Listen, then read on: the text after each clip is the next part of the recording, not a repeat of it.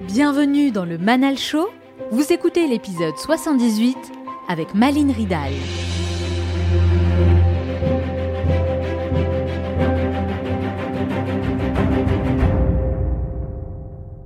J'ai commencé à, me documenter en disant que c'est incroyable ces croyances collectives autour de ces ingrédients fantasmés du bonheur. Donc, euh, je traite la beauté, l'argent, le pouvoir, la célébrité et le sexe.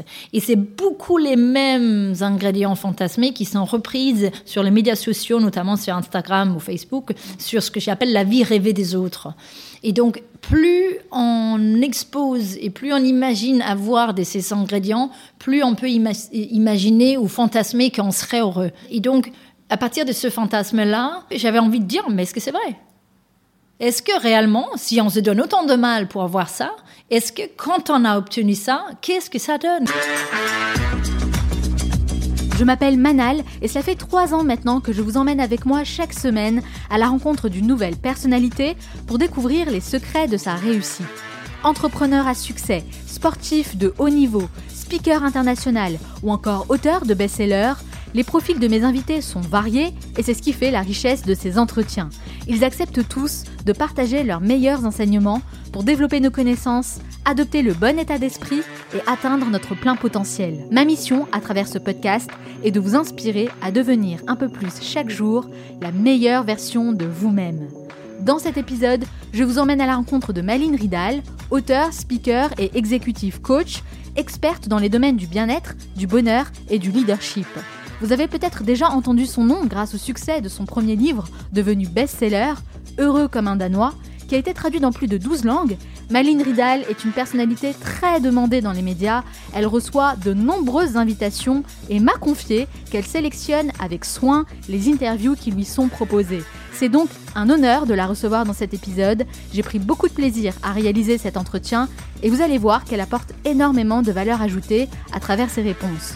Vous allez découvrir son parcours, à commencer par l'éducation très particulière qu'elle a reçue au Danemark, elle nous raconte également son ascension professionnelle et comment elle a pivoté pour passer de directrice de communication à auteur de renommée internationale. Elle partage sa vision sur la société actuelle et nous donne des pistes très concrètes pour améliorer notre vie et augmenter notre bien-être au quotidien, sans oublier qu'elle nous dévoile en exclusivité la sortie de son prochain livre dont le sujet va beaucoup vous plaire, j'en suis sûre. Comme d'habitude, je terminerai en partageant avec vous les trois meilleurs conseils à retenir de mon entretien avec Maline Ridal.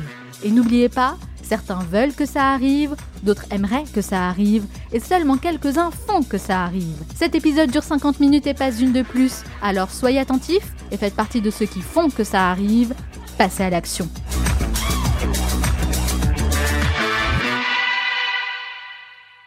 Vous êtes de plus en plus nombreux à vouloir lancer votre propre podcast et il faut dire que c'est la période idéale pour le faire puisque c'est un média qui monte en puissance, mais la différence se fera évidemment dans la qualité de ce que vous allez proposer, aussi bien sur le fond que sur la forme. C'est comme ça que vous allez vous différencier et devenir une référence dans votre domaine. Et comme vous avez été très nombreux à me poser des questions sur la manière dont je réalise le Manal Show, eh bien j'ai décidé de partager avec vous tout ce que vous devez savoir pour réaliser un podcast de qualité dans une masterclass très complète avec plus de 6 heures de formation audio et vidéo. Je vous dis absolument tout, tout ce que j'aurais aimé connaître à mes débuts et qui m'aurait fait gagner beaucoup de temps, d'argent et d'énergie. Pour la réalisation de cette masterclass, je me suis associée à la personne qui m'accompagne depuis les débuts du Manal Show et avec qui je travaille main dans la main pour arriver à faire de ce podcast l'émission que vous connaissez et que vous êtes aujourd'hui très nombreux à apprécier. Vous allez tout découvrir, de A à Z, pour créer du contenu phénoménal qui attire les auditeurs et régler les questions techniques une bonne fois pour toutes. Pour en savoir plus et accéder à cette masterclass, rendez-vous sur le site lemanalshow.com slash school ou cliquez directement sur le lien qui se trouve en bas dans la description.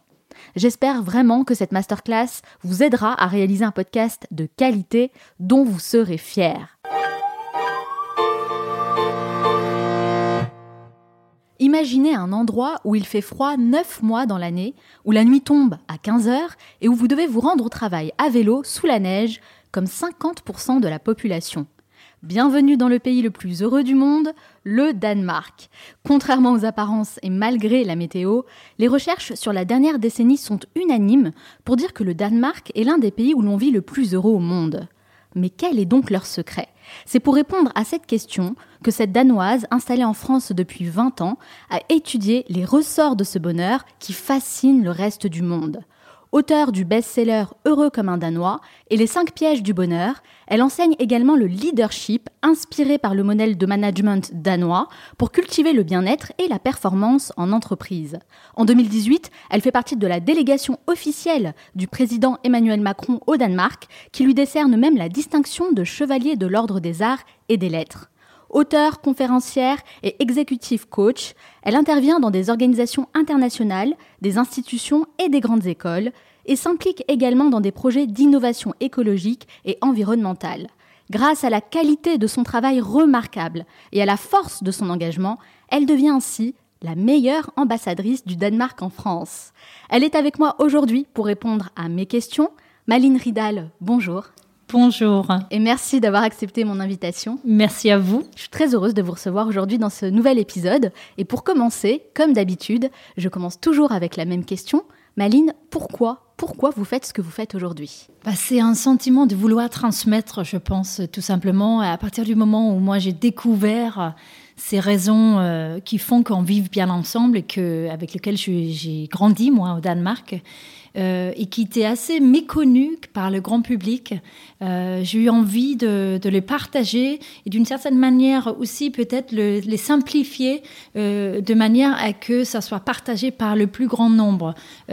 quand j'ai découvert ce sujet du bien-être collectif, c'est-à-dire comment on vit ensemble dans deux pays, j'ai découvert aussi que toute la littérature a été écrite par des académiques pour des académiques. Mmh. Et donc, quand j'ai voulu écrire à Heureux Danois, qui est c'était un peu le point de départ hein, de, ma vie aujourd'hui.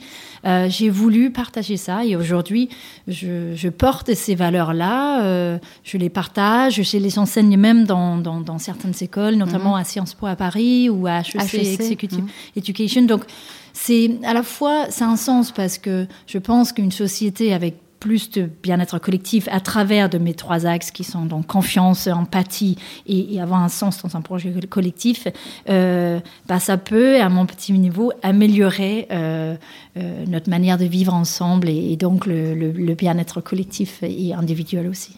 Je sens qu'il y a vraiment l'envie de transmettre, la transmission. Ça, c'est quelque chose qui vous tient à cœur. Est-ce que c'est votre objectif de vie aujourd'hui? Oui, je pense que, dit modestement, mais de, faire une certaine différence euh, euh, par rapport à un monde qui devient de plus en plus individualiste, où on est de plus en plus tranché dans nos extrémités, dans le jugement. Donc on parle de ce fameux algorithme aussi dans, dans le digital qui nous pousse vers nos, nos, croyances pour aller plus loin dans des, dans des positions plus extrémistes. Mmh. Et donc euh, je pense que l'apprentissage à l'école notamment, mais aussi aux adultes, euh, de, se connaître, euh, de comprendre l'autre, donc de faire preuve d'empathie, de confiance aussi. Comment on construit une société de confiance euh, On dit qu'on le veut, mais pas où commencer. Et puis ce sens qui, qui, souvent est porté par un projet collectif qui fait du bien dans le monde, une utilité. pour moi, c'est très important.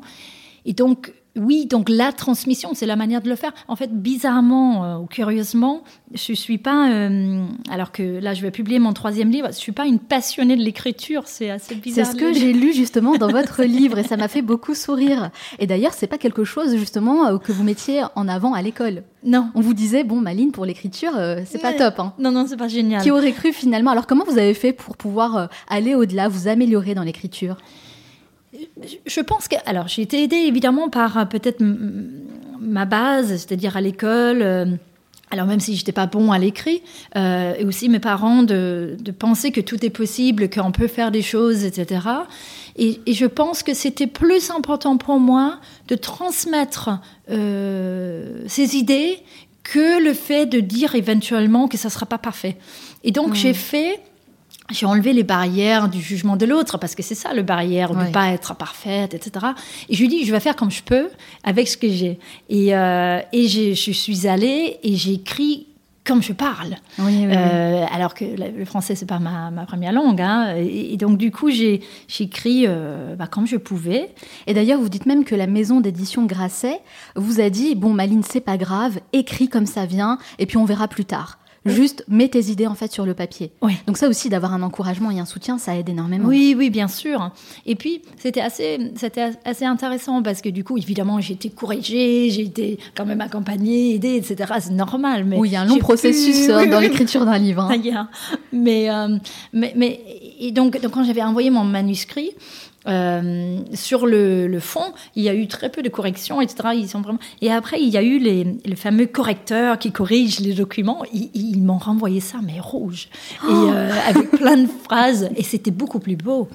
Et en fait, j'ai euh, eu un moment très difficile avant de revenir vers, vers ma maison d'édition où j'ai dit, mais mais dans ce cas-là, j'aurais dû prendre quelqu'un pour le faire pour moi parce que j'ai tellement, je me suis tellement donné du mal que je. Hmm. Est-ce qu'on peut pas garder ces phrases un peu danoises? Enfin, je peux comprendre. Il faut, comprendre évidemment pour en français. Vous voulez quelque chose de plus authentique qui vous ressemble. Et ils m'ont dit oui, donc euh, ça, ça c'était. Euh, C'est génial. Oui, c'était super. en tout cas, ce que je vois, c'est que vous avez combattu le perfectionnisme et ça vous a bien réussi puisque aujourd'hui, euh, vos livres sont best-sellers. Oui, en tout cas, le, oui, c'est le, les livres, le premier en particulier, qui, le a, premier, oui. oui. qui a été traduit en, en, en 12 langues et j'ai fait le tour du monde avec. Donc c'est sûr que c'est un, une aventure inattendue, euh, c'est un cadeau de la vie aussi. Mais mm. c'est aussi parce que j'ai osé, sûrement, hein, un moment donné. Mm-hmm, mm-hmm. Bah, moi, le processus d'écriture, c'est vraiment quelque chose qui m'intéresse énormément, surtout aujourd'hui, à cette période. Et j'aimerais savoir justement, est-ce que vous avez ressenti un peu de souffrance dans ce processus d'écriture? Est-ce que c'est quelque chose de douloureux pour vous? C'est pas une souffrance et c'est douloureux. Je, trouve que c'est un peu fort, mais c'est vraiment une discipline. Il faut être extrêmement discipliné mmh. euh, et il faut vraiment, euh, oui, c'est vraiment de la discipline pour moi. C'est de se mettre, le faire, euh, c'est et oser aussi, donc lâcher, lâcher plein de considérations qu'on peut avoir en disant que bah, beaucoup de perfectionnisme. Hein. Oui, c'est mm. sûr, c'est sûr. La discipline, c'est pas forcément quelque chose de facile à acquérir. Mm. Euh, est-ce que ça vous vient naturellement Vous avez par exemple des routines, vous écrivez euh, tous les jours, et si c'est le cas, combien d'heures par jour? Non, je, euh, moi je le fais en m'isolant, enfin dans, le sens que le premier je l'écris quasiment pendant les vacances et après euh, au Danemark, je n'écris jamais à la maison, quasiment jamais à la maison. Ah, donc, vous changez d'environnement oui, oui, oui. Je pars, je me mets et j'écris. Et je suis extrêmement ah. structurée dans le sens que pour Heureux comme un Danois, j'avais 10 chapitres et j'ai fait ça chapitre par chapitre. Donc en fait, c'est une manière d'organiser cette, cette, espèce de discipline en disant que si je me dis je vais écrire un livre, je ne vais pas savoir comment faire. Si je me dis j'écris sur la confiance, j'écris sur l'empathie, j'écris sur la solidarité. Là, j'arrive chapitre par chapitre. Et mon deuxième livre, c'était exactement pareil. Vous avez une structure à la base. Oui. Et puis je dis, ok, là on fait ça. Ça, c'est fait. En fait, c'est pour moi, c'est discipline, s'organiser. Et puis, alors, le point central, évidemment, c'est d'être suffisamment passionné par le sujet hmm. que on ne peut pas ne pas l'écrire. Euh, un livre commandé rationnellement, etc., je pense que je ne serais pas capable de le faire. Bon, en tout cas, c'est absolument passionnant, je trouve, euh, de connaître votre processus d'écriture. J'ai même l'impression qu'on pourrait faire un épisode entier là-dessus, hmm. donc pourquoi pas Pourquoi pas J'aimerais beaucoup. Alors, juste pour revenir sur votre parcours, Maline, ça fait maintenant 20 euh, ans, hein, c'est ça, que vous êtes en France, mais vous êtes née à Aarhus, au Danemark. oui. Je l'ai bien prononcé Aarhus, oui. Aarhus, hmm. très bien. Qui est, je crois, la deuxième plus grande ville du pays, hein, quand même. Quel souvenir vous gardez de votre enfance là-bas?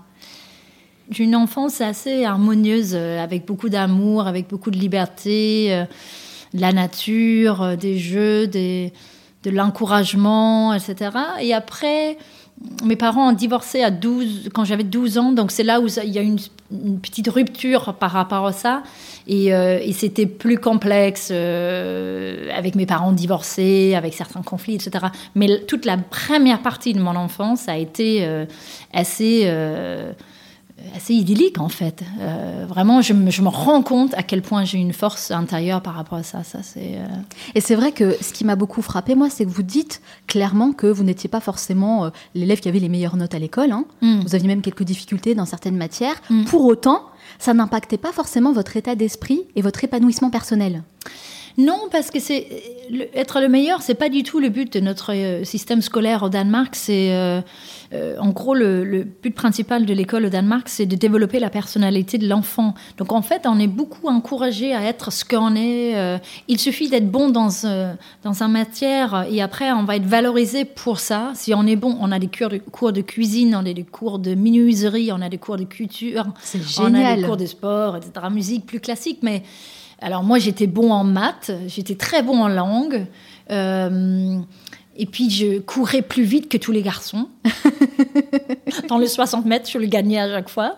Mais, euh, bon, après, il y avait des matières où j'étais pas très bonne, mais c'était pas, euh, pas le but de l'école d'être le meilleur. On n'a pas d'élitisme au Danemark. Oui, et ça c'est vraiment intéressant, je trouve. Mm. Pas d'élitisme. Mm. En fait, j'ai l'impression qu'au Danemark, en tout cas à l'école, on nous pousse à devenir la meilleure version de nous-mêmes. Oui, c'est un peu ça, oui. Donc avec ces fameux, nous on appelle ça euh, l'heure de la classe, mais bon, enfin, euh, on parle de, ces fameux cours d'empathie euh, à l'école où c'est vraiment l'apprentissage de d'identifier ses émotions, les exprimer aux autres sans avoir honte de soi.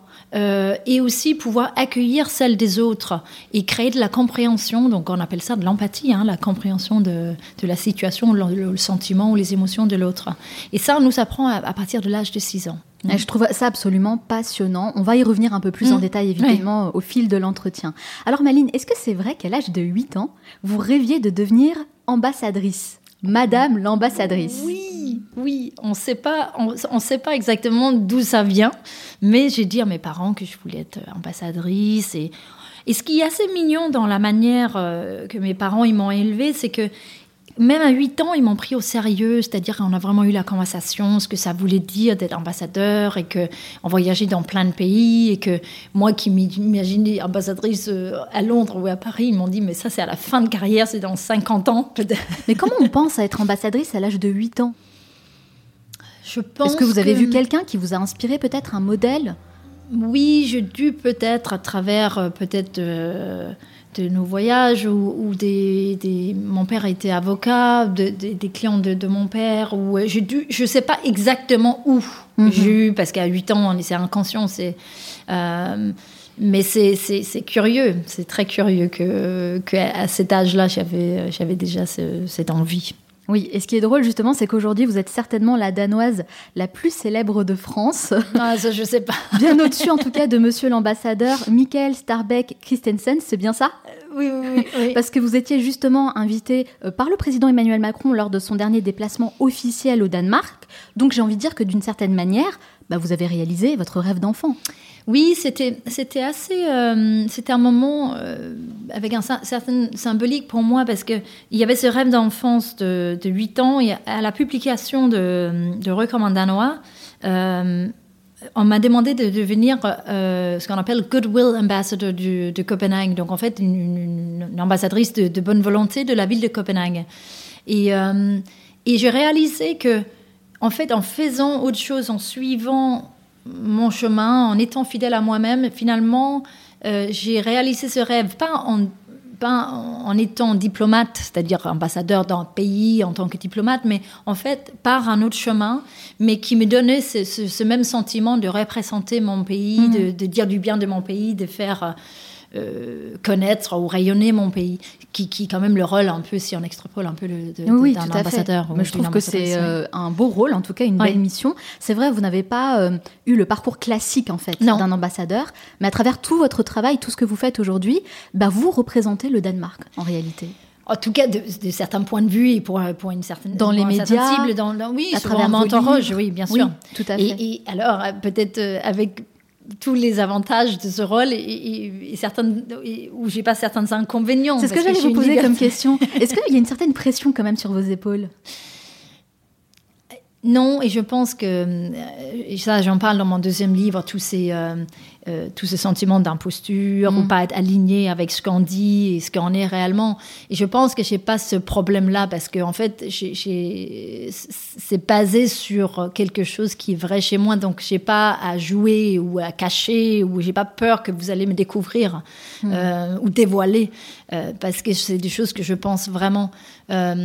après, il y a eu au début de Recommandanois des moments où je ou euh, par cet effet de mode du bonheur, en me positionner en euh, Madame Bonheur ou Mademoiselle Bonheur. Donc dès que j'arrive quelque part ou un dîner ou même des, euh, c'était ah il y a Madame Bonheur qui arrive. Alors ça après c'est mignon mais c'est ça vous agace un peu ça? Non pas agace mais c'est je trouve que je pense que je suis quelqu'un assez au fond il y a un côté danois un peu pragmatique un peu terre à terre qui fait que j'ai envie de leur dire mais non pas tout le temps. Enfin mm. c'est euh, vous pouvez pas me dire ça. Mhm. Euh, et après, je ramène ça à une base de bien-être. On a des moments euh, de bonheur, des moments heureux, et après, on va avoir des moments difficiles, douloureux. au moment où je lance mon deuxième livre, donc sur le bonheur à nouveau, et je dois faire un lancement de presse. et, bah, mon père est décédé. Et, donc, mhm à partir du moment où c'est le plus grand, enfin c'est le plus grand deuil, l'épreuve le plus difficile que j'ai vécu, et du coup, euh, à ce moment-là, je lance un livre, c'est joyeux, c'est génial, c'est super. Et de l'autre côté, je suis en deuil parce que je viens de perdre mon père. On est quoi? Hmm. On est les deux à la fois. Et donc c'est pour ça que ça me gêne ce côté euh, la danoise heureuse, etc. Je pense que je suis quelqu'un qui, je suis euh, euh, je navigue bien dans la vie, je la prends bien la vie, je la vis bien la vie. Euh, mais est-ce qu'on me donne que des bonnes cartes et est-ce qu'à chaque fois euh, je rigole dès qu'il m'arrive quelque chose? Je suis très bonne à repositionner les événements, adapter mon attitude face à quelque chose qui m'arrive mais c'est pas le bonheur, c'est un sujet très vaste. Et puis moi, je crois plus à parler d'un alignement d'âme et de, entre actes et paroles et, enfin tous ces, mécanismes-là, d'être aligné, d'être fidèle à soi-même. Euh, que parler, cette base sur laquelle on revient à chaque fois qu'on a vécu des moments, que parler de Madame Bonheur, etc. Mmh. Les gens, j'ai l'impression, besoin, vous savez, de vous mettre dans une case. Mais du coup, est-ce que ça vous a pas donné justement envie d'écrire sur un autre sujet, une autre thématique complètement différente de celle du bonheur? Bah si, c'est ce que je fais maintenant. D'accord, pour le, troisième, c'est ça Oui. Ok. J'ai, enfin, à la fois, ça revient quand même un peu euh, sur ce, ce, thématique de bien-être. Euh, mon prochain livre va parler de, du phénomène de la non-réponse à l'ère digitale. En fait, j'ai hmm. observé une source de frustration et quelque part de mal-être dans l'air dans, dans lequel on vit parce qu'on est envahi, noyé de messages, de emails, de SMS, de WhatsApp, de Snapchat, de, messages sur les, euh, les, médias sociaux. Et en fait, on est arrivé dans une situation où on n'arrive tout simplement plus à répondre à tous ces messages. Or, euh, selon une étude que j'ai réalisée avec plus de 3000 personnes à travers du monde, euh, une non-réponse, une personne qui fait face à une non-réponse, ressent un sentiment de désamour, de rejet et de humiliation à jusqu'à 70%. C'est extrêmement fort. Oui. C'est extrêmement fort. Ça, c'est la thématique de votre prochain livre. C'est ce phénomène de la non-réponse. Pourquoi les gens ne répondent pas et quels sont quelles sont les solutions pour améliorer nos communications? Parce que mm. en fait, il y a caché là-dedans aussi euh, un jugement de celui qui ne répond pas, euh, qui est euh, jugé à 80% arrogant, prétentieux, mal élevé et mal organisé. Et en plus, il y a cette notion de temps où les gens ils disent que pour les messages, quand on appelle les messages instantanés, mm. c'est au bout de trois heures qu'ils estiment que c'est une non-réponse.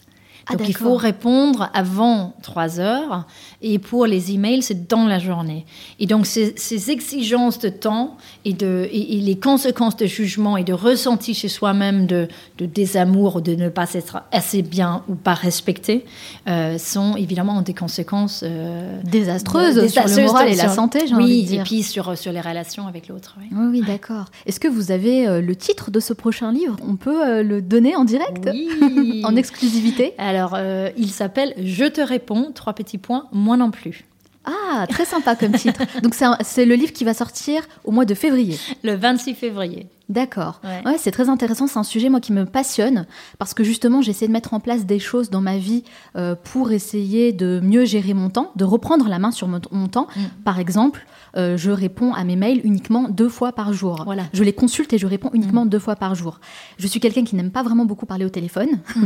donc en, en, réalité je réponds pas tellement à mes appels téléphoniques. Et puis je suis pas très texto tout ça. Donc je sais que je peux donner ce sentiment aux gens de ne pas forcément euh, être assez euh, attentive, vous voyez. Mhm. Je suis pas très réactive dans les messages parce que bah, tout simplement j'ai choisi de gérer ça autrement. Donc oui, vraiment, je suis très très euh, impatiente de le C'est ce lire. qu'on appelle, ce que vous venez de décrire, c'est un, votre système de réponse. C'est ça, je m'impose ça moi-même en fait. Et c'est très important de le connaître et essayer de, de, de- de connaître ceux qui nous entourent pour ne pas euh, imaginer des histoires justement de rejet, etc. Parce que très très très très peu de nos réponses sont personnelles. En fait, il y a, il y a infiniment 5 à 10 où, où les gens disent je n'aime pas la personne je trouve pas la personne Ah oui, vous voulez dire qu'il faut pas le prendre pour nous personnellement en réalité. Ouais. D'accord, ok. Ouais, ouais. Bon, après, moi, c'est vrai que je peux me le permettre parce que euh, je travaille en tant qu'indépendante.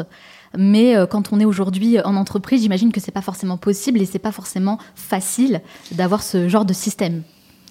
Ça, ça peut se faire. En fait, il y a des vraies solutions que je propose dans le livre pour s'organiser, pour avoir euh, une relation euh, aux quantités de- de- d'emails qu'on reçoit ou de messages. Ah, C'est pas, que les emails, c'est ça le problème aussi. Oui, oui. Et euh, donc, à- à la gestion des emails et aussi euh, de différentes réponses, le- la peur de dire non, c'est Mm. un vrai problème.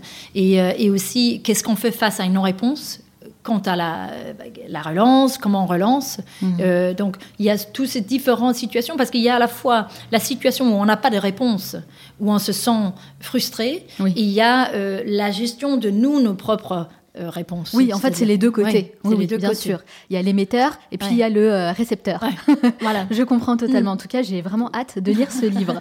Alors, dans votre second livre, cette fois, Oui. second livre qui est euh, Les cinq pièges du bonheur, Oui. vous faites le constat que notre société individualiste et consumériste nous pousse à idéaliser notre existence plutôt que de la vivre, tout simplement. Est-ce que vous pensez justement que l'on vit une vie par procuration? Je sais pas. Enfin, le, le- le deuxième livre, je l'ai écrit parce que euh, suite à Heureux comme en danois et donc toutes ces, euh, ces histoires de Madame Bonheur, etc. euh, il y avait un journaliste un jour qui m'avait dit ah bah bon c'est très intéressant ce modèle danois, mais bon enfin au fond les Danois ils sont quand même plus heureux parce que ils sont plus beaux. Oui, j'ai entendu ça lors d'une conférence que vous avez Ouais. donnée. J'ai trouvé ça vraiment Donc bizarre. j'avais trouvé ça assez euh, étonnant. Mhm. Et, et du coup, j'ai commencé à, à- à me documenter en disant que c'est incroyable ces croyances collectives autour de ces ingrédients fantasmés du bonheur. Donc euh, là, c'est plutôt, je traite euh, cinq sujets, je traite la beauté, l'argent, le pouvoir, la célébrité et le sexe. Et c'est beaucoup les mêmes ingrédients fantasmés qui sont reprises sur les médias sociaux, notamment sur Instagram ou Facebook, sur ce que j'appelle la vie rêvée des autres. Et donc, plus on expose et plus on imagine avoir de ces ingrédients, plus on peut ima- imaginer ou fantasmer qu'on serait heureux. Euh, et donc, à partir de ce fantasme-là, euh, est-ce que j'avais envie de dire, mais est-ce que c'est vrai? Est-ce que réellement, si on se donne autant de mal pour avoir ça, est-ce que quand on a obtenu ça, qu'est-ce que ça donne? Quelle est la vraie relation entre beauté et bonheur? Quel est le vrai résultat? Et Voilà. d'ailleurs, euh, vous mettez énormément d'anecdotes et de témoignages de Oui. personnes, par exemple, qui euh, ont euh, une- un succès euh, phénoménal euh, financier euh, ou plein, dans plein d'autres domaines, justement, que vous expliquez dans le livre. Hmm. Et on voit bien que finalement, non. Oui, finalement, non. Alors, le- le- une des raisons principales de, de- de ce non, en fait, c'est pas qu'en soit les ingrédients, parce qu'il y a une raison pour laquelle on y croit tous. C'est que c'est plaisant, il y a du plaisir. Euh, mais ce qui, ce, qui, ce qui se passe très rapidement, c'est un phénomène qui s'appelle l'adaptation hédonique. Et c'est que quand est-ce que c'est assez? En fait, quand on va obtenir quelque chose, si on parle de l'argent, et on va avoir un bonus ou on va avoir une nouvelle voiture, enfin tout ce qui est matériel. Euh, on va avoir une petite satisfaction, tu peux nommer ça bonheur, un sentiment de bonheur d'avoir obtenu ça, mais on va s'habituer.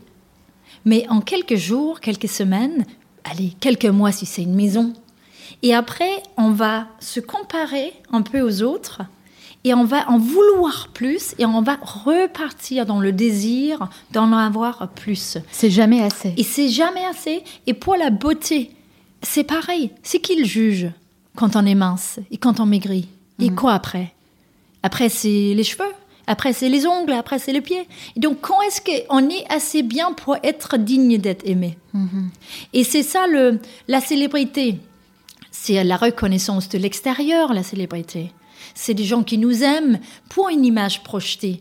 Mais quand est-ce que c'est assez? Si on a fait la couverture du L, On va pas peut-être faire celle du Vogue. On voudrait faire celle du Vogue, mais il y a une forte probabilité que c'est éphémère cette, cette, célébrité. Donc, Tout à fait. Euh, quant à, ce sentiment de bonheur, de parce qu'il va retomber. Et quand on n'est pas en couverture, est-ce qu'on est assez bien? Est-ce qu'on est aimé? Donc du coup, quelle est la preuve? Quel est le juge?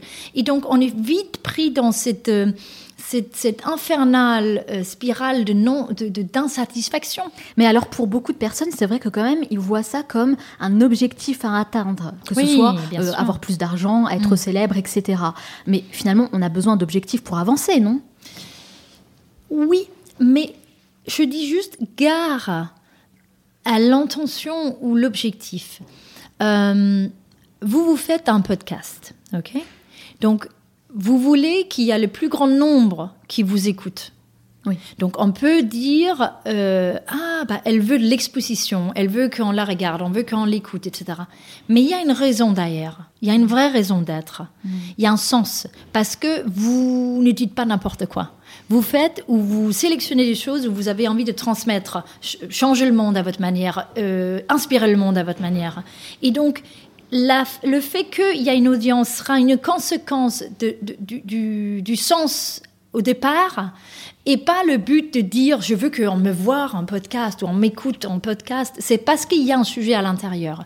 Quelqu'un qui dit je veux être célèbre et quels que soient les moyens qui se met dans toutes les positions possibles, etc., et qu'il y a un vide à l'intérieur, mm. ça, ça rend malheureux. C'est une coquille vide. En fait, il faut que le point de départ soit vraiment la mission de vie, les aspirations. Chose, aspiration, une mm. passion, une envie de changer les choses. Vous êtes bon en musique, vous avez envie de partir avec le plus grand nombre, cette passion qui est la vôtre, qui est de jouer au piano, etc. Là, ça peut marcher. Et et les inconvénients de, ce, euh, de cette exposition qui, qui sont réels euh, deviennent supportables parce qu'au au, au, cœur de ça, il y a une, une raison ou une passion ou une, une vraie raison d'être. Oui, je comprends totalement. Mm. Vous dites aussi qu'il ne faut pas s'enfermer dans des objectifs irréalisables. Pourtant, lorsqu'on écoute les conférences de personnes successful et qu'on lit notamment des grands livres de développement personnel, etc., bah, ils prônent tous le Everything is possible. Vous savez, if you can dream it, you can do it. Faut viser la lune, faut croire en ses rêves, etc.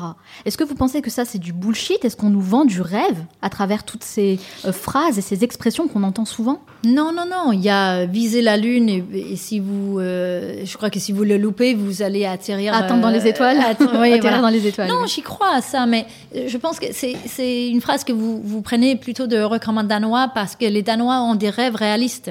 Mhm. Et en fait, c'est une forme de lucidité.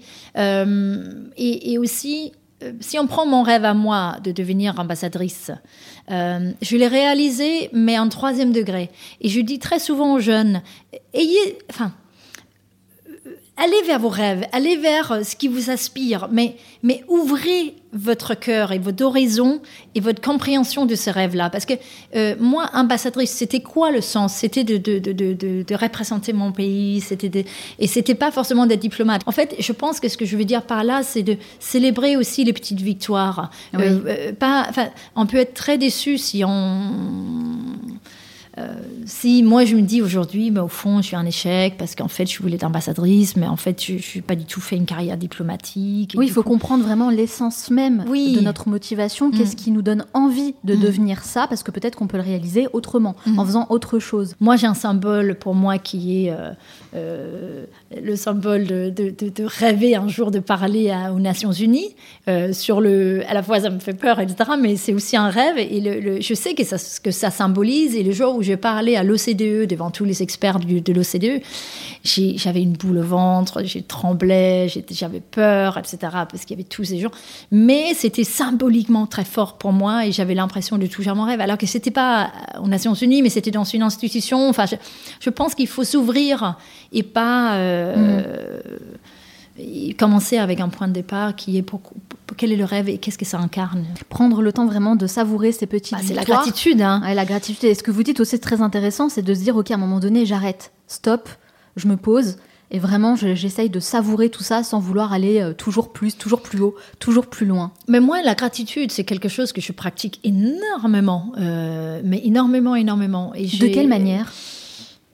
Bah, euh, à la fois concrètement, c'est-à-dire que quand je suis face à, des situations où je me sens un peu, euh, j'ai une mère qui a une mauvaise santé, par exemple, euh, bah, je pratique euh, la gratitude profonde que, que d'avoir eu une mère comme ça, mmh. une mère formidable. Et donc, je peux aussi focaliser sur le fait que ma mère, elle n'a pas une bonne santé, mais je focalise sur la chance que j'ai eue d'avoir eu une mère comme ça. Et en fait, ça change tout le sentiment à l'intérieur. Ouais, totalement. Euh, ça enlève pas le fait qu'elle est malade, mais ça enlève le sentiment que j'ai à l'intérieur face à la vie. Parce que quand on se met en, euh, ben, j'ai pas de chance, ma mère, elle a une mauvaise santé, et, j'ai des amis qui ont des mamans qui ont des bonnes santé, ben, en fait, on s'en sort pas. Oui, c'est vrai. Euh, donc, je focalise énormément sur ce que j'ai. Bon, évidemment, je glisse. J'ai pas avoir des moments où je me dis pourquoi j'ai pas eu ça ou pourquoi j'ai. Mais, mais c'est de plus en plus rare en fait. Oui, vraiment être euh, reconnaissant et pratiquer la gratitude au quotidien, bah, ça apporte une vraie sérénité de l'esprit. En tout cas, vous avez une vraie réflexion, je trouve, sur ces sujets-là. Et je pense que vous avez encore beaucoup, beaucoup de livres à écrire pour nous transmettre tout ça. Alors c'est vrai qu'on cite souvent les pays du Nord dans beaucoup de domaines, que ce soit l'écologie, euh, le mode de vie et leur avant-gardisme hein, sur plein de sujets différents. On a l'impression que vous êtes dans le futur, clairement. Alors pourquoi vous avez 15 ans d'avance sur tout le monde? Comment vous expliquez ça? Alors, ce qu'on voit, le, lien entre les pays qui arrivent en tête, alors c'est assez, euh, c'est assez intéressant, mais c'est tous quasiment des pays protestants. Euh, donc, euh, une influence culturelle, parce que c'est moins religieuse à proprement parler de la manière dont c'est vécu aujourd'hui dans les pays nordiques, mais il y a quelque chose dans le protestantisme, c'est la, communauté qui, qui, euh, qui prône vraiment. C'est une responsabilité individuelle au profit du communauté. Et en fait, nous, on n'a pas de Vatican, on n'a pas de intermédiaire entre nous et Dieu. Mm-hmm. Donc en fait, il y a ce sentiment d'être responsable pleinement individuellement, et il y a un certain sens du devoir, mais c'est toujours la communauté qui, qui prône. Dans les années euh, en, 18e siècle, il y a un, pasteur euh, euh, qui s'appelait Grundtvig qui a créé euh, au Danemark les premières écoles. la traduction, ce sera une école de la vie, ça s'appelle Højskole. Et en fait, c'est une école qui apprend aux gens d'être des bons citoyens, d'être dans la collectivité. donc, Déjà, c'était précurseur par rapport ouais, complètement, parce qu'en réalité, c'est vrai, être un bon citoyen, enfin, tout dépend de ce qu'on entend par être bon citoyen. Mais en tout cas, pouvoir s'épanouir en tant que tel dans la société, c'est quelque chose qui s'apprend. C'est pas quelque chose d'inné. Oui, oui, Mais vous parlez de religion, ça m'intéresse de savoir justement dans ces pays, est-ce que la religion est présente? Est-ce que les gens sont croyants? Est-ce qu'ils croient en Dieu? Est-ce qu'ils sont pratiquants? Non, c'est pas particulièrement euh, présent d'ailleurs. Je pense que c'est y a un déclin, mais mais c'est euh, alors pour le coup au Danemark, euh, c'est pas un enfin c'est un royaume d'ailleurs, mais c'est on, nous apprend l'État et la religion n'est pas séparés mais c'est présent sans que ça soit omniprésent. Euh. Parce que je pense, je vous pose cette question. Mais les valeurs, oui. Voilà, parce que je pense que le côté mm. spirituel est très important. Mm. Euh, de mon point de vue, en tout cas, les gens sont en quête de spiritualité aujourd'hui. Mm. Hein. Et c'est pour ça que je me posais la question, le côté spirituel dans tout ça. Euh, je ne dirais pas que par rapport à d'autres pays, que le Danemark, c'est un pays particulièrement spirituel. Honnêtement, euh, je trouve qu'ils sont... Alors, il y a ce phénomène, donc il y a des livres qui ont été écrits, moi je le mentionne dans le mien, le phénomène du Hugue. Oui, oui, oui, bien sûr. Et le Hugue, c'est le euh, de se connecter avec soi et avec les autres, passer des moments. Euh, donc, est-ce qu'on peut dire que c'est une certaine forme de spiritualité, mais c'est en, tout cas passer des moments euh, en douceur, en bien, des, moments bienveillants. Donc, c'est l'équivalent, ce qu'on appelle le cocooning en France, mais, mhm. mais sauf que nous, on les pratique tous les jours, peut-être plusieurs moments par jour. Et, et donc, cette connexion à l'autre, cette connexion connexion à l'humain. à l'autre et à soi-même, en fait. Oui, à soi-même aussi, oui. Donc ça, c'est omniprésent euh, dans le quotidien. Parce que quand on n'est pas présent, euh, avec soi, on, ne l'est souvent pas avec l'autre non plus. Oui, c'est vrai, c'est, totalement. Ça, le... oui. et, c'est surtout cette connexion humaine. Euh, je ne sais pas si vous connaissez cette étude de Howard University sur 75 années où ils ont voulu euh, comprendre sur une vie, c'est la plus longue étude du bonheur, oui, quel est, quels sont les éléments qui influencent le bonheur. Et en fait, l'élément principal qui, qui, influence notre bien-être et bonheur sur une vie, c'est la qualité de nos relations. C'est vraiment dans cette relation à mhm. soi et à l'autre. Et qui se trouve, s'il y a un secret, en, tout cas, ça sera celui-là. Oui, c'est vrai. La qualité des relations mhm. qu'on entretient avec les autres. Alors moi, j'ai une question à vous poser, Maline, parce que c'est vrai que ça fait 20 ans aujourd'hui que vous... Enfin, ça fait plus de 20 ans même que vous êtes en France. Euh, j'aimerais savoir quelle observation en fait vous faites de ce qui se passe actuellement, euh, notamment avec le phénomène des gilets jaunes et cette montée de la contestation qui est dite populaire. Bah moi, je, ce que je constate, c'est que hum, quelque part, les gilets jaunes, pour moi, c'est aussi des gens qui n'ont pas été valorisés quelque part déjà à l'école et dans leur parcours. Mm. Et je pense que le manque de valorisation de tous les métiers et tous les talents à l'école peut faire naître cette colère qui est celle des gilets jaunes. Parce qu'il y a euh, une forme d'injustice ou de choses à, réguler et à, améliorer dans la société française, euh, sûrement. Mais en fait, ce qui est étonnant pour quelqu'un comme moi, c'est la puissance, c'est la colère que ça, euh, la violence, etc. C'est pas, c'est pas juste qu'ils sont pas contents. Et que ce qu'ils ont trouvé les gilets jaunes, c'était un projet collectif et c'était le sentiment d'appartenir à quelque chose qui avait un sens. À une communauté. À une communauté. Mm. On porte même symboliquement une veste jaune, mm. euh, un gilet jaune. Et ça, euh, en fait, tout, tout d'un coup, se sentir comme faisant partie de quelque chose qui est plus grand que nous, presque par moment, hélas, quel que soit le sujet. Donc ça peut être au profit de quelque chose de, vraiment bien, mm. euh, spirituel, de vouloir faire... Et ça peut être aussi euh, au profit de quelque chose qui presque peut, qui peut nuire, mais ne serait-ce que le sentiment, pour une fois, mm. de se sentir comme faisant partie de quelque chose, ça peut porter les gens, ça donne des ailes. Il y a euh, quelque chose de beaucoup plus profond en réalité. Et plus hein. puissant que soi-même juste seul. Et donc ce sens, euh, je pense qu'il y a eu ce sens dans le projet des Gilets jaunes, de collectivité, de projet collectif. On a nommé quelque chose et puis nous on est ensemble mm. et les gens ils, se levaient tôt, ils faisaient du café, des gâteaux, etc. autour des ronds-points. Et, ça, je pense que c'était euh, une, une forme de puissance dedans. Et je pense que cette colère de ne pas avoir été valorisée et ce qui donne aussi une colère par moment qui, qui dommage envers de ceux qui ont beaucoup, parce que c'est aussi bien d'avoir des gens qui ont bien réussi pour créer de l'emploi, pour créer des choses. Et il y a une, tension en France entre. Oui, c'est vrai. Mais en tout cas, c'est super intéressant d'avoir votre point de mm. vue, vraiment de dire que c'est une colère qui vient du fait qu'on n'a pas été valorisé comme quoi ah hein, l'éducation et l'école euh, et l'enfance c'est hyper important hein, dans mm. la construction euh, à l'âge adulte. Mm. Et finalement, cette frustration, bah, en réalité, elle vient de loin et pas seulement euh, d'un problème de pouvoir d'achat comme les pseudo-experts essayent de nous le faire croire et de nous l'expliquer à la télé. Ça va beaucoup plus loin en réalité. Alors, est-ce que vous pensez que les gens attendent trop de choses en fait de la part du gouvernement en espérant que peut-être un jour bah, ils trouvent une solution à tous leurs problèmes? Oui, c'est vrai que euh, moi j'ai été élevée dans un système où on a une responsabilité individuelle qui est, euh, enfin, on nous éduque comme ça des tout petits. Hein. Mm. Euh, notamment symboliquement, 7 Danois sur 10 aiment payer les impôts au Danemark. Il y a une enfin, un sens de responsabilité individuelle. En fait, quand vous regardez des entreprises ou des communautés où la, confiance prône, où, où ça, ça, ça, se cultive, c'est souvent des sociétés qui se autogénèrent, qui en fait, qui auto-régulent, hmm. parce que en fait, les gens dans la communauté vont s'assurer que ça se régule et que ça se respecte. Et c'est ni l'État, ni, le, ni la police ou les, autorités qui vont réguler ça. C'est finalement les gens entre. En fait, au Danemark, si vous, admettons, vous marchez dans la rue et vous jetez un papier de chewing-gum, bah, vous allez sûrement avoir un autre co-citoyen qui va venir vous voir en disant que Excuse-moi, mais tu as fait tomber quelque chose par terre. Est-ce que hmm. tu peux le ramasser Il n'y a pas besoin de, de, force ou de pouvoir extérieur, en fait. Ils le font par eux-mêmes. Oui.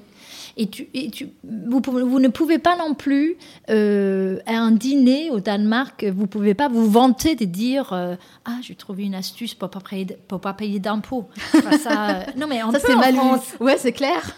On peut dire. Je pense même que c'est un des sujets favoris hein, pendant les dîners. Je suis malin. Ou dire, par exemple Non, mais là, je vais négocier mon départ. ah bon, négocier votre départ Mais je ne comprends pas. Au début, je ne comprenais pas ce concept. Je me dis Mais comment négocier un départ? Parce que si vous voulez partir, vous partez. Non, non, non, je vais leur dire que si ils me laissent pas négocier mon départ, je vais, leur faire la vie en enfer, etc. Et donc, ils vont me donner de l'argent. et du coup, dire, euh, ah bah, mais tu vas faire quoi après? Euh, bah, Là, je vais prendre une année sabbatique. Je dis, mais comment ça? Je dis, mais, mais, mais, vous n'allez pas chercher un emploi Mais non, non, là, je vais prendre le temps. Mais euh, je dis, mais ça se fait pas. Mais si, je cotisais. Je dis, mais c'est pas une épargne, c'est une assurance. Et donc, du coup, j'ai eu du, mal au début à comprendre toute cette, cette, cette, euh, cette, culture autour de l'emploi en France qui était pour moi très étrange. Ouais, j'imagine. Très étrange. Très différente de ce que vous avez ah connu au Danemark, c'est clair. Alors, ça fait 20 ans que vous habitez ici. Quelles sont les choses que vous avez identifiées et qui pourraient inspirer d'autres pays? En France? Oui. Pour moi, les Français sont les champions du monde du plaisir. Si les Danois sont les champions du monde du bonheur ou du bien-être, les Français, vous, enfin, vous savez euh, vivre. Je trouve qu'il y a beaucoup de créativité en France.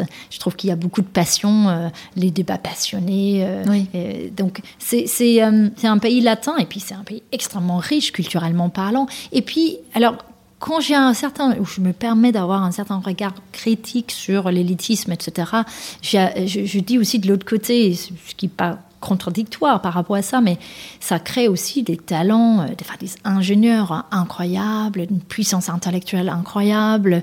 Euh, l'apprentissage dans ces, écoles-là, ou même euh, ça crée beaucoup, beaucoup de talent. C'est vrai que la douceur de vivre, en quelque sorte une sorte de dolce vita un peu à la française, c'est quelque chose qui revient souvent, notamment de la part des Américains.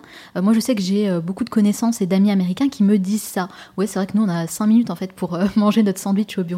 C'est pas top, alors que nous, en France, on prend vraiment le temps, voilà, de s'asseoir à une table, de manger. Oui. Et, on voit souvent, même les Parisiens, le soir, après le travail, prendre un verre dans les bistrots.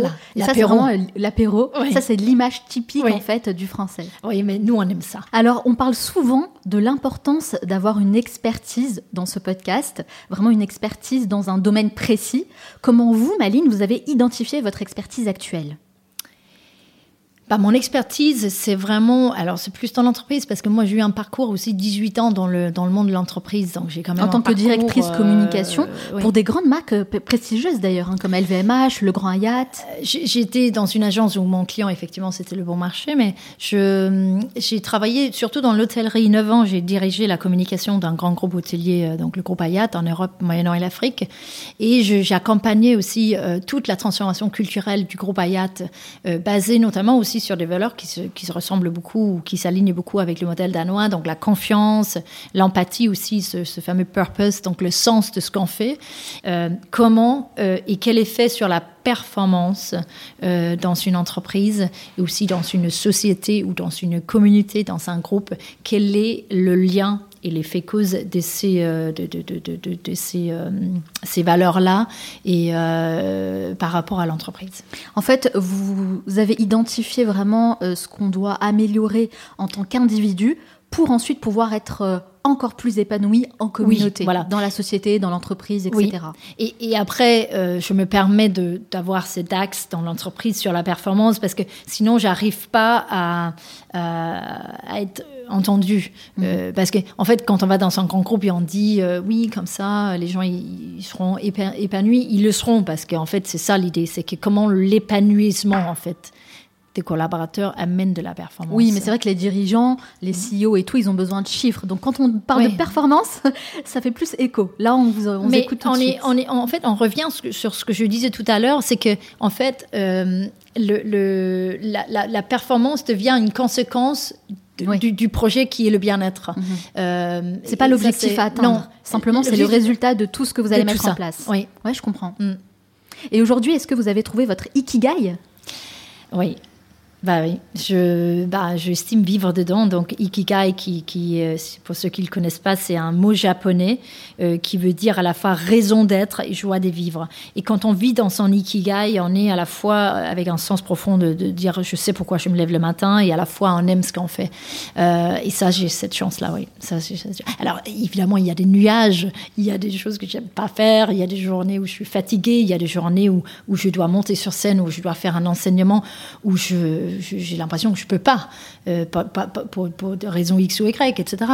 Il y a pas mal de déplacements, pas mal de voyages, mais globalement, euh, j'ai cette grande chance d'être euh, dans un métier que je trouve passionnant, inspirant et, gratifiant. Donc non, non, c'est une, une, une grande chance. Merci beaucoup, Maline Ridal, d'avoir répondu à toutes mes questions. J'aurais pu encore rester des heures à discuter avec vous, mais on doit conclure là-dessus. Ce n'est pas totalement fini, hein, ah. puisqu'à la fin de chaque interview, je pose une série de questions rafales. Il faut répondre le plus spontanément possible, hein, sans trop réfléchir. Le but, c'est de mieux vous connaître. Ça dure 1 minute 30. Est-ce que vous êtes prête? Absolument. C'est parti. Quelle est la première chose que vous faites en vous levant le matin? Je prends un café et je mange un chocolat. Quel est le dernier livre que vous avez lu Dare to Lead, Brainy Brown. Quelle est la mauvaise habitude dont vous aimeriez vous débarrasser Regarder le téléphone. Quel animal vous représente le mieux On me dit que c'est la panthère des neiges. Quelle est votre plus grande peur La violence. Quel est votre film ou documentaire préféré Alors j'ai deux films préférés. Chez euh, La Vita Bella et aussi euh, Nos plus belles années. Quel livre offririez-vous en premier? Euh, le, chemin, le, chemin le moins fréquenté, de Scott Peck. Qu'est-ce qui pourrait vous mettre dans une colère noire? Le mensonge. Quelle est la chose à laquelle vous croyez et que les autres considèrent comme une folie? Les énergies. Si vous disposiez de 100 euros et un euro de plus, dans quoi les investiriez-vous? Un massage. Qu'est-ce qui vous manque le plus du Danemark? Ma famille. Pour vous, quelle personne incarne le mieux le mot réussite? Margrethe Vester. De quel luxe vous ne pourriez absolument pas vous passer? C'est dans les voyages, les déplacements. Euh, aujourd'hui, on sait que l'avion est très critiquable par rapport à l'environnement, mais j'aurais du mal. Ouais. Mhm. Si vous pouviez inviter la personne que vous voulez à votre table, disons pour un déjeuner, n'importe qui, sans limite, qui choisiriez-vous? J'aurais bien voulu dîner avec euh, Paul Varsovik. Selon vos proches, quelle est votre plus grande qualité? J'allais dire ma lucidité, mais ça semble bizarre, mais je pense que l'amour, la bienveillance euh, que, je, que je donne, je pense. Et selon vous, quel est votre plus grand défaut? Peut-être une, certaine, peut-être une forme d'exigence, peut-être. Quelle est la dernière chose que vous faites avant de dormir? Je pense que c'est de la gratitude. Hmm. Merci beaucoup Maline d'avoir répondu à toutes mes questions. C'était pas un exercice facile, hein, les questions rafales. J'ai bien senti que vous aviez besoin de plus de réflexion hein, pour donner la bonne réponse. Rafale d'ailleurs. Est-ce que je peux simplement vous demander qui est Paul Valsovic, c'est ça? Oui, c'est un auteur euh, qui a écrit un livre qui s'appelle notamment Faites-vous votre propre malheur, euh, que j'aime beaucoup. Il a une approche, il a, c'est euh, un des fondateurs de la, l'école Paolo Alto. Ah, très bien. Ben, je vais regarder ça avec beaucoup d'attention. Merci, oui. C'est une bonne recommandation. Merci en tout cas d'avoir répondu à toutes mes questions. Si on va en savoir davantage sur vous et sur tout ce que vous faites, où peut-on vous retrouver? Alors, euh, il y a mon site, euh, site web hein, qui est malinridal.com. J'ai fait un TEDx, il y, a, il y a certaines vidéos sur Internet, etc. Et puis, il y a mes, mes, mes, trois, mes deux livres et mes trois livres bientôt. De toute façon, ça, vous avez rassemblé toutes les informations sur votre site, oui. qui est très bien fait au passage. Mm. Et moi, je partage évidemment toutes les mm. références sur notre site, mm. lemanalshow.com.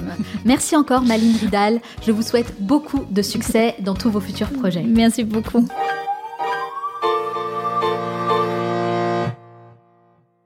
Nous arrivons à la fin de cet épisode, mais avant de vous quitter, j'aimerais partager avec vous les trois meilleurs conseils à retenir de mon entretien avec Maline Ridal.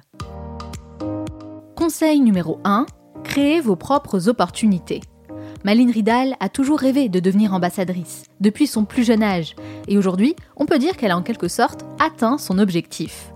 Grâce à ses livres, ses conférences et l'expertise qu'elle a développée autour de la culture et du mode de vie danois, elle est devenue une figure emblématique du Danemark. Elle est même invitée à participer au voyage officiel du président de la République.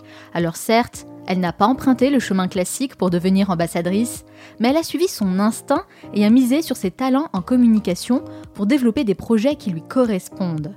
Son parcours nous montre bien qu'il existe différentes manières d'atteindre ses objectifs. Plusieurs chemins sont possibles et je pense que c'est une excellente manière de voir les choses. À votre tour, réfléchissez d'abord à ce que vous souhaitez apporter à travers votre travail, aux missions dans lesquelles vous souhaitez vous engager. Et c'est ainsi que vous réussirez à créer vos propres opportunités. Conseil numéro 2, votre mode de vie définit en grande partie votre épanouissement personnel. C'est quelque chose que j'ai moi-même expérimenté et c'est un sujet que je pourrais développer durant des heures tellement j'ai des choses à dire là-dessus. Mais pour aller à l'essentiel, la leçon à retenir ici, c'est de prendre conscience de votre responsabilité sur votre santé mentale et physique. Donc, vous êtes le ou la seule responsable de votre bien-être. Soyez attentif à vos besoins et faites de meilleurs choix, que ce soit en termes d'alimentation, de rythme de travail ou de relations sociales. Votre mode de vie détermine en grande partie l'énergie et l'humeur dans laquelle vous vous trouvez durant toute la journée. Adopter un mode de vie plus sain nous rapproche jour après jour de notre volonté commune qui est celle de devenir une meilleure version de nous-mêmes. Et enfin, conseil numéro 3, constituez-vous une bonne base. Alors pour ce dernier conseil, j'aimerais partager avec vous un extrait du livre Heureux comme un Danois, dans lequel Malin Ridal fait le constat de toutes ces années à étudier le bonheur. Je la cite. Le bonheur n'est jamais constant. Il existe un fantasme collectif autour du bonheur qui nous rend frustrés. L'idée selon laquelle le bonheur serait un état permanent. C'est une illusion. La vie est en mouvement perpétuel, elle est imprévisible, faite de surprises, bonnes ou mauvaises. Certaines situations donnent du plaisir et d'autres de la peine. Ce qui est important, c'est qu'on revienne toujours à sa propre base de bien-être ou de mal-être d'ailleurs. Cette base intime, construite tout au long de notre histoire personnelle, est notre point de départ pour profiter ou résister aux événements de la vie. C'est elle, essentiellement, qui détermine notre niveau de bonheur sur le long terme. Mais qu'est-ce qui constitue une bonne base? Avant tout, notre chemin personnel, nos choix et nos efforts pour nous connaître nous-mêmes. Personne ne peut le faire à notre place. J'espère que cet épisode vous a plu. Si c'est le cas, n'oubliez pas de vous abonner à votre plateforme d'écoute préférée et laissez-moi un petit message pour me dire ce que vous en avez pensé, parce que ça me fait toujours très plaisir d'avoir vos retours. Le Manal Show est présent sur toutes les plateformes d'écoute, donc vous n'aurez aucun problème à me trouver, alors je compte sur vous. Si vous souhaitez aller encore plus loin, je vous donne rendez-vous tout de suite sur le manalshow.com pour rejoindre gratuitement le club privé et recevoir ainsi tous les contenus exclusifs que je réalise pour vous chaque semaine. Je vous envoie précisément deux mails privés par semaine dans lesquels je partage des choses un peu plus personnelles et les étapes clés de mon parcours dans le but évidemment de vous apporter toujours plus de valeur ajoutée. C'est aussi sur le manalshow.com que vous trouverez toutes les masterclass pour approfondir vos connaissances dans différents domaines, comme apprendre à mieux gérer votre temps pour devenir plus efficace, ou encore lancer votre propre podcast avec une qualité professionnelle. Vous êtes déjà nombreux à rejoindre ces masterclass et à me dire à quel point vous appréciez le côté ultra concret des enseignements que je partage avec vous. Eh bien, c'est exactement mon objectif, puisque j'ai choisi de partager avec vous toutes les connaissances que j'ai acquises en dehors du système scolaire et que j'aurais aimé connaître à mes débuts. Donc si ce n'est pas déjà fait, vous pouvez vous inscrire dès maintenant sur lemanalshow.com slash school. Nous, on se retrouve très bientôt pour un nouvel épisode. Ciao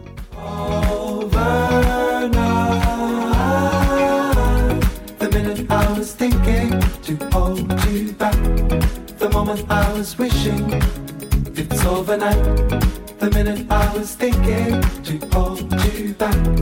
The moment I was wishing it's overnight.